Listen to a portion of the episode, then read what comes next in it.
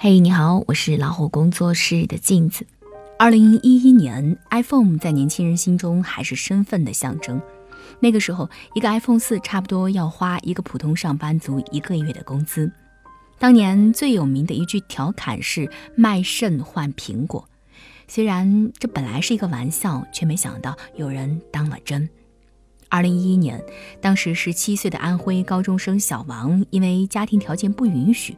为了得到一个梦寐以求的苹果手机，他在网上找了一个黑中介，准备卖掉自己的一个肾。据凤凰网报道，当时这个鲁莽大胆的年轻人还放下豪言说：“一个肾脏对我来说足够了，为什么需要另外一个？为什么不卖它？”于是他被网上找的中介团伙带到了郴州，在那儿做了人体活体肾脏移植手术，得到了二点二万元。拿到这两万多块钱，他买了 iPhone 四以及 iPad。九年之后的现在，他怎么样了呢？手术不久，小王的身体出现了异样，因为手术操作环境消毒不够，他的伤口感染。此后身体越来越差，肾功能严重损坏，直到兜不住了，他才告诉家人。一米九左右的个子，只能卧病在床，瘦到只剩下九十多斤。而经过这漫长的九年，他也才二十六岁。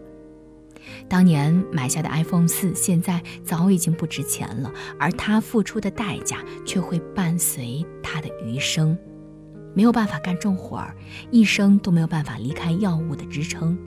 他这一生一眼差不多就能望到头了。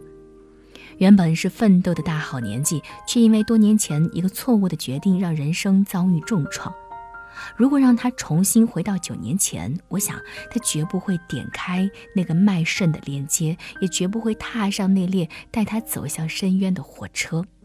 如果当初不做出这个让他后悔终生的决定，现在的他也许只是一个普通的上班族，也会为房贷、车贷、结婚这些钱发愁，但至少他会有一个健康的身体，他还有资本去为今后的人生搏一把。他还拥有一个即便烦恼，但仍然有无限希望的人生。然而，没有后悔药可以吃。如今的生活不过是从前所有选择的投射。今年，深圳一名二十六岁女孩因为涉嫌挪用公款三千二百万被依法刑事拘留。她家境不错，父母非常疼爱她，有体面的工作，在银行担任出纳组长，还有一个感情很好的男朋友。在世人眼中的人生赢家到阶下囚，只不过是一念之间。他错在某一次跟朋友聊天当中，点开了一个网赌的页面，简简单单三粒骰子，点击按钮选大小就能赌一把。从抱着试一试的心态去玩一玩，到最后完全沉迷，他的存款迅速缩水，还欠下了巨额的赌债。为了能够把本钱搬回来，他利用职务之便借用公司租金，想等赢回来就把这个窟窿填上。神不知鬼不觉，可是从他打起公款主意的那一刻开始，就已经在违法的边缘疯狂试探，直到最后陷入万劫不复。这大概就是一手好牌打得稀烂的典型吧。年纪轻轻能够做到出纳组长，说明学历和能力都是不错的。可是这场风波之后，他还能够重新回到之前的生活吗？我觉得难。有过挪用公款的黑历史，他很大可能要和银行系统挥别，而他欠的巨额债务也不会随着他入狱戛然而止。将来的日子，他都要为之前的错误决定买单。《左传》里说：“人谁无过？过而能改，善莫大焉。”然而，有的过错不是想弥补就能弥补，那已经被自己亲手砸毁的美好人生，很大概率也没有办法挽回。人生的每一步路，真的都是有迹可循的。二十几岁毕业找工作屡屡碰壁，是因为上大学时靠追剧和游戏度过了浑浑噩噩的四年。三十多岁，觉得人生没有新的希望，终日担心被后浪拍死在沙滩，是因为在更早的时候没有完整的规划，没有纵向提升自己的能力。挥霍的时间、浪掷的精力、败坏的身体，不过都是在预知你的未来。有一个很有趣的定律，叫苦难守恒定律。对于多数人来讲，一辈子要吃的苦难，他们的总量是恒定的，它并不会因为你选择暂时的安逸就凭空消失。相反，越是选择逃避，在此后越需要付出加倍的努力去弥补。在浩浩荡荡的北漂大军当中，跻身成功行列的人凤毛麟角，郭德纲算是一个。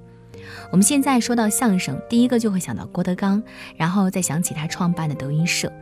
其实他也不是一开始就这么成功，甚至可以说，在现实的打击下，他曾经头破血流，凭一腔子倔劲儿才走到了今天。郭德纲三次进京，他说过，哪怕在北京头破血流、折条腿，回来之后我这辈子不冤。身上没有钱交房租，就躲在屋子里不敢吭声，任凭房东在外面高声叫骂。在小剧团唱戏，说好了一千一个月，对方却不给钱。晚上没有公交车，就用身上仅剩的两块钱买了包子，一边吃一边走回远在郊区的出租屋。他说，那是他在北京唯一哭过的一次。为了获得演出机会，他在封闭的玻璃房子里待了四十八小时，吃喝拉撒全在里面，让人像动物园看动物一样的围观，还要为了吸引观众而表演。这样的日子一想起都是满嘴的苦涩。后来我们也知道了，他的坚持，他的努力，让他成功了。他成为了相声大师，演出门票一票难求。他大俗却不低俗，因为。那内里全是他曾经经历过的人生。前些天，李子柒海外粉丝已经突破了一千万。然而，有谁知道，几年前在他没有成名时，所有的视频都是他自己一个人拍摄的。每一个视频从拍摄到剪辑，他都需要用上好几天的时间。为了学蜀绣，他花了半年多；为了制造一种酱，从春天拍到冬天。我不愿意用逆袭来形容一个人。所谓的逆袭，都是从前经历过千锤百炼，承受了普通人难以扛住的压力和苦难，才抓住了天赐的机会。一个人今日的光辉，必定有从前无人问津时的坚持，有撞得头破血流也不轻易回头的孤勇。在人生路上，这一个个看似愚蠢的选择，才成就了今天的成功。很喜欢《杀鹌鹑的少女》当中的一句话。当你老了，回顾一生，就会发觉，什么时候出国读书，什么时候决定做第一份职业，何时选定了对象，什么时候结婚，其实都是命运的巨变。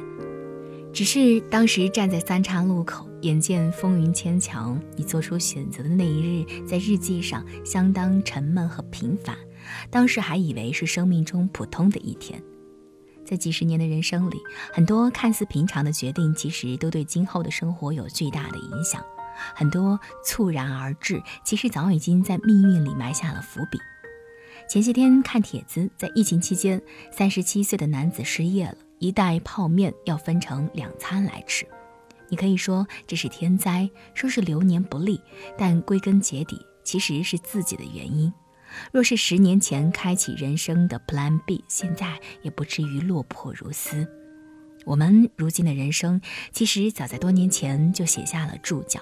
选择舒适慵懒的人生，就意味着今后缺少招架变故的底气；选择放纵享乐的人生，就意味着今后都要为现在的放纵买单；选择脚踏实地的人生，就意味着之后的每一步都会轻松一些。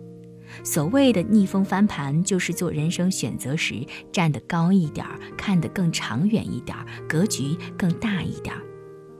种种因，才会有了后来的果。人生没有白走的路，每一步都算数。而我们终其一生，不过都是沿着当初自己选择的轨道而行。我是镜子，更多精彩不要忘记关注微信公众号“老虎小助手”。感谢陪伴。